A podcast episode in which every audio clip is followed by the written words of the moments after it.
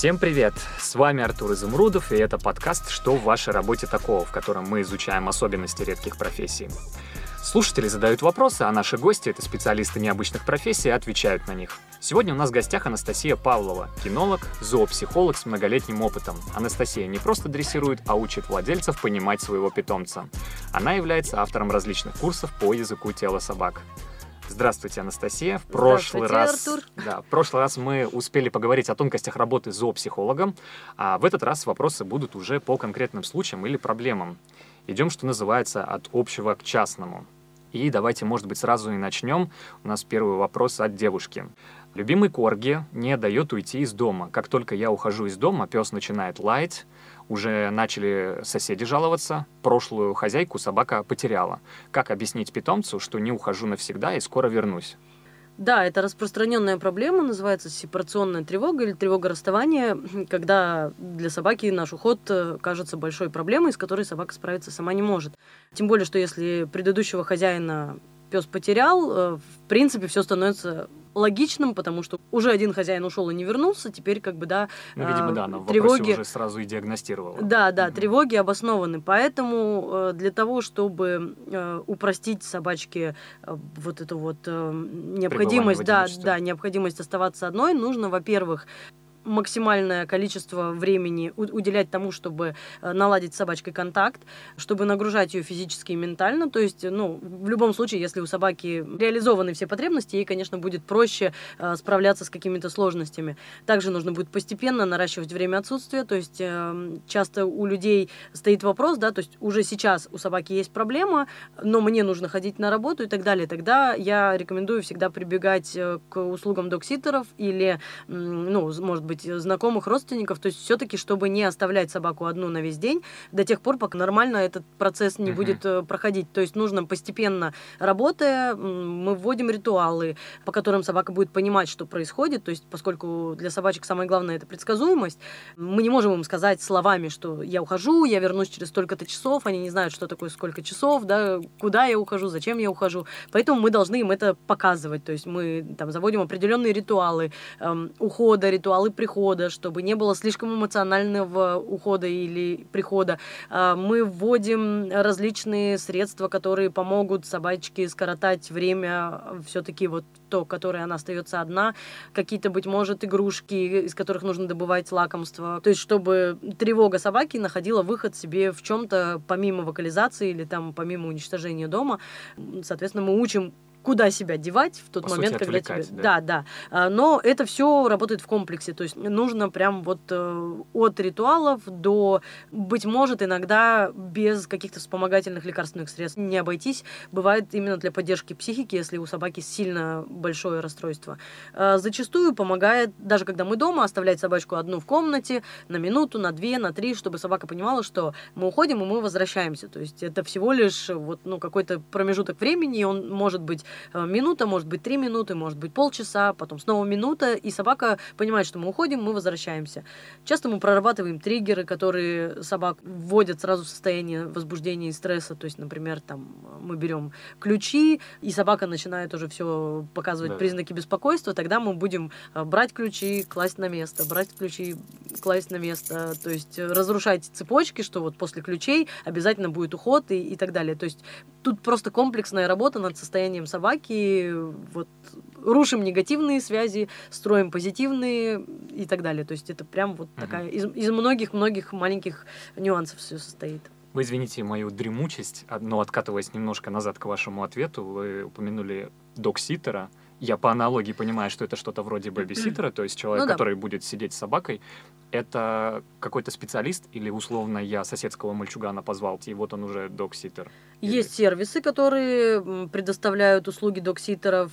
Там можно по отзывам э, проверить. Там есть и специалисты, есть и просто кто-то, кто хочет, допустим, э, завести собачку, но у него там нет сейчас возможности, э, поэтому они помогают сидеть с чужими. Можно приглашать докситера к себе, чтобы собака находилась в, на своей на знакомой территории. Можно отдавать собачку на дневное пребывание э, к докситеру, то есть вариантов много. А, за границей очень распространены так называемые садики для собак или, ну, там, как-то, не знаю, центр дневного пребывания, не знаю, как правильно сказать. То есть там собачек, ну, вот как в садик, родители уходят на работу, отводят в садик э, детей и в садик собаку. И собака там с другими э, собачками играет, за ней приглядывают и так далее. У нас пока это не распространено, но я думаю, что тоже в ближайшее время будет появляться. Пока что докситеры.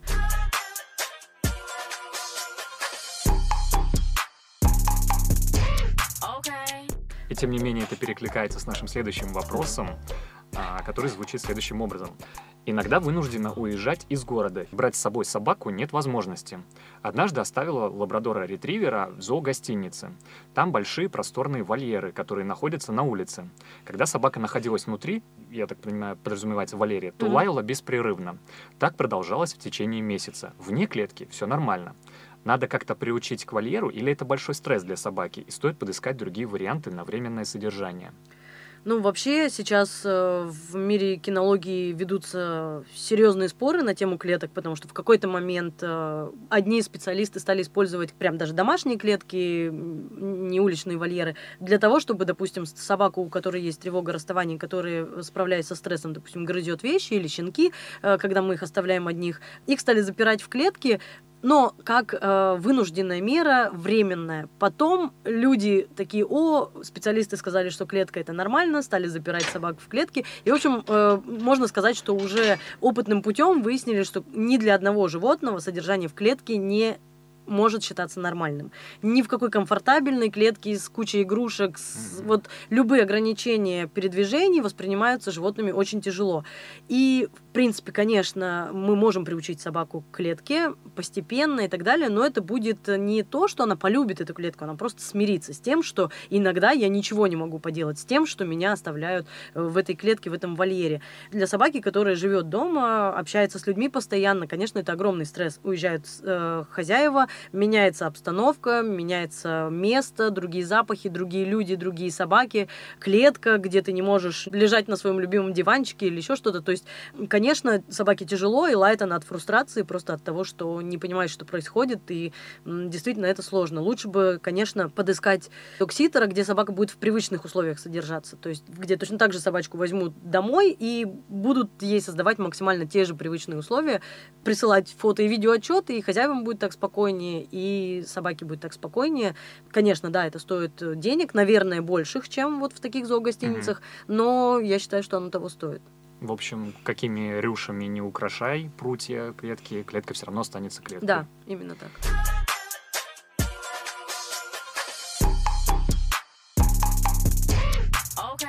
Тогда следующий вопрос. К каким манипуляциям могут прибегать собаки, чтобы мы исполняли их прихоти? Хороший вопрос. Хороший тем, что здесь кроется сразу вот такой стереотип, что собаки могут делать что-то на зло или манипулировать или так далее. Для того, чтобы манипулировать, собаки должны обладать теми способностями, которыми пока еще не доказано, что они обладают. То есть они должны выстраивать длинную причинно-следственную связь, продумывать на несколько шагов вперед, понимать полностью наши реакции, просчитывать их, это невозможно. То есть собаки так не умеют делать. Но, в принципе, с натяжкой можно назвать манипуляции какие-то выученные действия, которые мы сами же и подкрепляем. Например, лай у стола. К примеру, собака просит лакомство тем, что сидит и смотрит на нас. Мы там один раз дали, второй раз не дали, потом снова дали, потом снова не дали. Собака понимает, что, в принципе, иногда мне дают, поэтому сидеть здесь имеет смысл. В какой-то момент мы решаем, что нам это надоело, и перестаем ее угощать со стола она, естественно, начинает э, пробовать следующие какие-то шаги, там, допустим, поскребет нас лапкой, или же начинает лаять, мол, я здесь, как бы, а, давай, давай меня, да, покорми. И э, мы не в силах больше терпеть этот лай, э, снова даем лакомство со словами типа, да на, на, съешь, только отвали от меня, а потом мы говорим, что эта собака нами манипулирует, при том, что это мы ее научили тому, что когда ты лаешь, мы даем тебе лакомство. При том, что мы говорим там, да, какой-то наш посыл, типа, там, не лай, ты вот всем всем мешаешь, вот на тебе колбасу, только больше никогда не проси. Естественно, как бы собака всех этих слов не понимает, она понимает, что я сидела молча, мне ничего не дали, я скребла лапой, мне ничего не дали, я полаяла, мне дали. Окей, я буду лаять. И таким образом собака учится лаять. И, ну, таких примеров много, когда люди неосознанными подкреплениями каких-то действий собак учат какому-то... да, По сути, происходит дрессировка. Да, да, да, угу. именно. Такая То есть учат быть нас- навязчивыми, учат быть какими-то там э, такими, как, как им самим не нравится, а потом говорят, что это собаки манипулируют. Нет, это вы сами.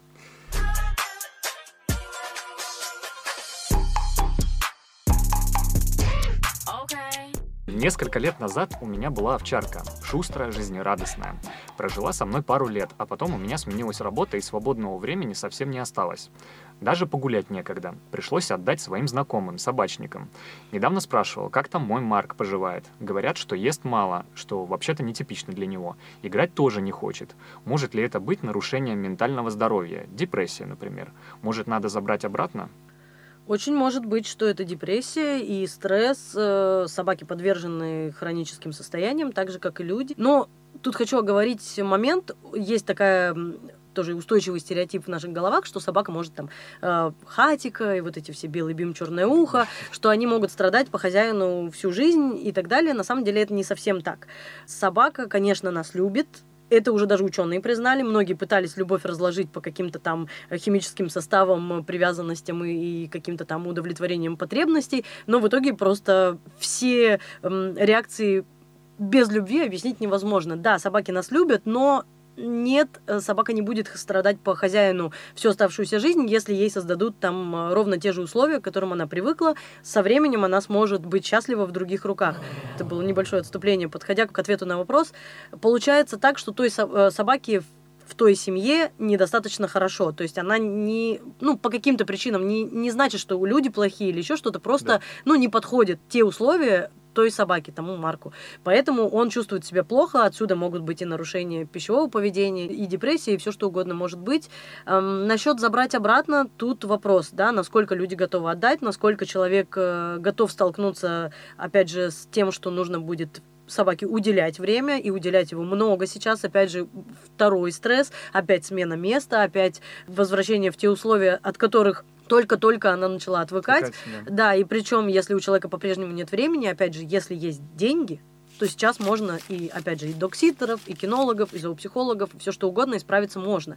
Э, можно быть замечательным хозяином, не тратя на собаку вообще нисколько времени, но тратя деньги. То есть одно из двух. Если есть такая возможность, можно решать, удовлетворять все потребности, но не своими силами, а силами специалистов. Просто не будет ли это каким-то еще большим стрессом, вот это возвращение в родные пенаты, не будет ли она это воспринимать как, я не знаю, там какое-то наказание или что-то, какую-то непонятную ссылку? Будет лучше в том случае, если ей станет лучше. То есть, если для нее смогут mm. создать те условия, mm-hmm. в которых ей будет лучше, чем в тех условиях, в которых она сейчас. То есть, сейчас мы видим очевидно, да, по описанию, что собака живет не очень хорошо.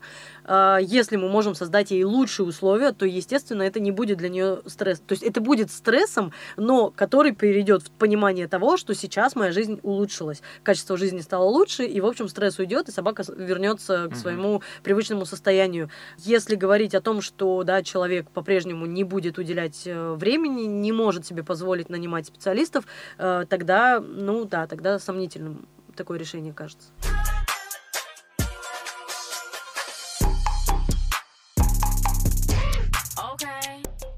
Вы уже все равно э, подобрались к этому вопросу, точнее, э, невольно ответили на него, но, может быть, э, есть какое-то еще дополнение.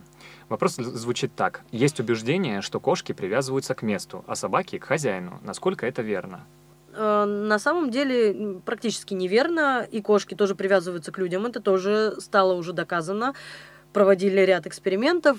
У кошек привязанность тоже к людям есть, она просто выражается несколько иначе. То есть кошки, в отличие от собак, не отрастили э, себе дополнительных мышц лица, чтобы показывать вот эти мимимишные бровки домиком и так далее. Э, то есть кошки, да, меньше проявляют свою привязанность, но на самом деле к хорошему, скажем так, хозяину кошка привязывается так же, как и к месту. Ну, то есть, да, кошки территориальные животные, а собаки социальные, но при том, что мы все-таки говорим не о каких-то гипотетических уличных кошках, а о домашних Конечно. кошках, конечно, они тоже привязываются к людям. Э, Равно как и собаки, да, они привязываются, и смена места для собаки тоже стресс. То есть все немножко глубже, чем раньше нам казалось, что есть там рефлексы, какие-то там, да, территориальность, социальность, то есть что все просто. На самом деле у каждого тоже есть э, свои особенности. Кто-то легко переносит смену места, кто-то сложно, кто-то легко э, меняет хозяина на другого и вообще даже не, не оборачивается за хозяином не потому, что хозяин плохой, просто потому, что собака такая там, да, или кошка. То есть все очень индивидуально. Я вообще убежденный собачник, и в наших вечных спорах э, с кошатниками я постоянно использовал, как мне казалось тогда, вот этот железобетонный аргумент. Но, видимо, придется придумать что-то новое.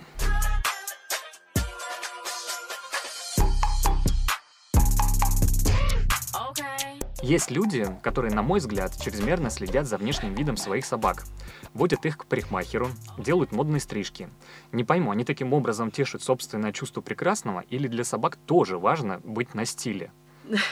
Да, хороший вопрос тоже. Э, На стиле собакам, конечно, не нужно быть. Э, Они выпендриваться новой стрижкой перед другими собаками не могут. Но для собак э, важно поддерживать гигиену и важно Да. поддерживать, ну, допустим, совершать уход за лапами, за когтями. То есть, если речь идет о гигиенических процедурах, то они, конечно, имеют место быть. Это для собаки, для здоровья тоже нужно. Слишком длинные когти вредят в конечном счете и костям, и спине, и, в общем, всему. То есть это не только эстетика, но еще и здоровье. А что же касается именно вот модных стрижек, каких-то там раскрашиваний в разные цвета, это, конечно, чисто хозяйская забава, и собакам, конечно, это не, не хорошо, и даже скорее плохо. Но, опять же, ко всему, как говорится, человек э, привыкает, и собака тоже ко всему может привыкнуть, если сочинячество, собачку носят к грумерам, которые регулярно и аккуратно и деликатно делают всякие процедуры, собака к ним привыкает как к неизбежным, и, в принципе, это может быть и не, не таким уж и стрессовым состоянием, и получается, что все счастливы. И собаке вроде не очень напряжно, и хозяин счастлив. Грумер — это что-то... Ну, собачий что-то парикмахер. Собачий парикмахер, местный скажем стилист. так. Да. Собакам это не нужно, да. У меня у знакомых, я, к сожалению, не помню, что это за порода, точнее, даже, наверное, и не знаю, но у нее, значит, нависала челка на глаза. Мгм. И мне всегда казалось, что она слабо ориентируется, потому Мгм. что просто не видит, куда она идет. И вот, значит, хозяева, они единственное, что делали, они подстригали ей эту челку. Мгм. Ну, чтобы открыть какой-то обзор, чтобы Мгм. иначе она как с какими-то шорами бегала. Мгм. Ну, вот такое, как бы мне казалось, достаточно оправданным. Ну да, разумеется. А, опять же, речь о том, что собаки, выступающие, допустим, на выставках, а, собаки, которые участвуют в племенном разведении, Мгм. есть некие стандарты пород, по которым, допустим, э, у некоторых там терьеров, э, шнауцеров, действительно челка должна быть прямо на глазах и закрывать глаза. Но это, эти стандарты придумали люди для А. того, чтобы вот э, именно так. Многим собакам между выставками убирают там в хвостик как-то, чтобы не стричь, потому что если пострижешь, Мгм, то уже мгм. будет не по канонам пострижена собака, их там пока убирают в хвостик. Некоторые ходят так, а некоторые, у некоторых собак просто вот, ну, неухоженная шерсть закрывает обзор, и это, конечно, не очень хорошо, потому что глаза принимают участие в коммуникации, как я говорила в прошлом выпуске, поэтому не очень хорошо, когда у собаки закрыты глаза. Ее хуже понимают ее собратья. Мгм.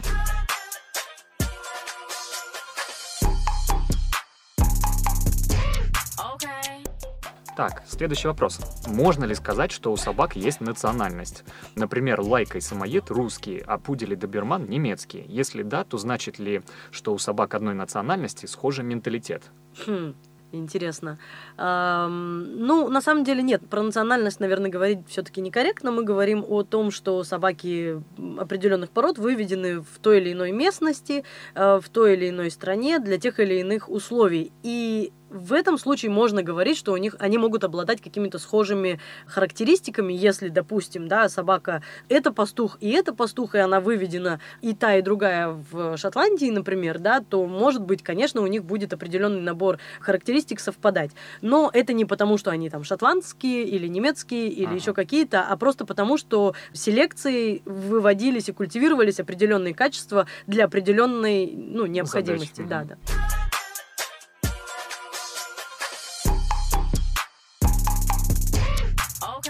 Вот этот вопрос мне особенно близок.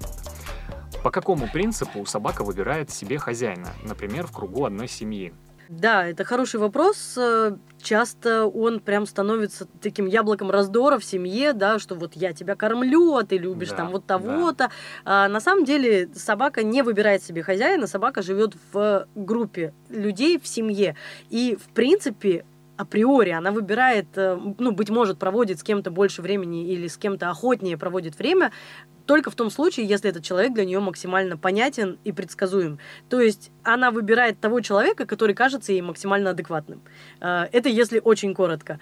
Если чуть-чуть глубже, то речь о том, что мы же часто, опять же, не вникая сильно в собачью психологию, в собачьи способы коммуникации, мы общаемся с ними так, как мы считаем нужным, как нам кажется. Кто-то инстинктивно, кто-то более грамотно подходит, у кого-то просто инстинктивно так получается, что вот он более последовательный, быть может, он даже строгий, но последовательный, что вот колбасу нельзя со стола, и нельзя ее никогда, ни сегодня, ни завтра, ни через три дня, и это действительно для собаки будет лучше, чем давать колбасу через раз. Ну, опять же, да, я утрированно э, привожу пример, но суть в том, что последовательность дает собаке ощущение понятности, понятность ощущения безопасности и комфорта, и, соответственно, к этому человеку собака будет тянуться. То есть даже строгий хозяин, да, он может быть более э, понятен и адекватен для собаки, чем тот, кто вот сейчас сюсюкает, нацеловывает, а потом э, что-нибудь там э, пойдет не так, и он накричит и наругается, и, и собака не понимает за что, потому что она там сгрызла этот тапок 8 лет назад, а его нашли только сейчас под диваном, и сейчас вот ей за это высказали.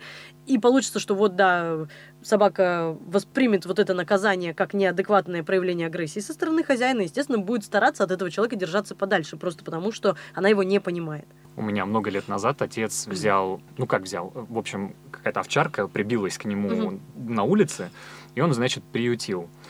А, ну, не смог отказать все эти щенячьи глазки и все такое. И по истечению какого-то времени он понимает, что не может ее не содержать, а просто не хватает времени. Угу. И он отдал ее своей матери, моей бабушке. Угу. И бабушка с ним, значит, возилась очень много лет. Отец время от времени приезжал, но стоило бабушке сказать, что вот приезжает Женя, угу. мой отец, угу. у того все, у того такой щенячий восторг, он, он просто, он вот места себе не находил. И казалось бы, вроде бы столько лет бабушка и занимается, и нянчится, и выхаживает, и кормит, и поет, и только что не расцеловывает. А вот как будто бы хозяин у нее вот один. Ну, тут э, можно предполагать разные истории, то есть вплоть до того, что собаке может нравиться, например, запах. То есть, да, я не хочу сейчас рушить какие-то идеалистические представления, да, то есть, чтобы там все взяла и все какие-то приятные вещи разложила по полочкам, и, и они стали уже не такими приятными. А, ну, на самом деле, я говорю, это может быть вот, вот вплоть до того, что вот запах больше нравится, да, mm-hmm. то есть чисто вот на, на уровне, что вот это что-то такое. Быть может, э, потому что действительно он ее спас, и он остался mm-hmm. в ее глазах э, спасителем, то есть ей было тяжело, и с момента момента, как он появился в ее жизни, э, ей стало хорошо. И она теперь понимает, что, да, что вот его каждый приход — это как бы подтверждение того, что в жизни вообще праздник не заканчивается. То есть э, причины могут быть разные, но да, такое бывает. Собственно, да, вот вы сами это подтверждаете. Спасибо большое. На этом наши вопросы закончились. И с вами был Артур Изумрудов и Анастасия Павлова. До свидания. До скорых встреч.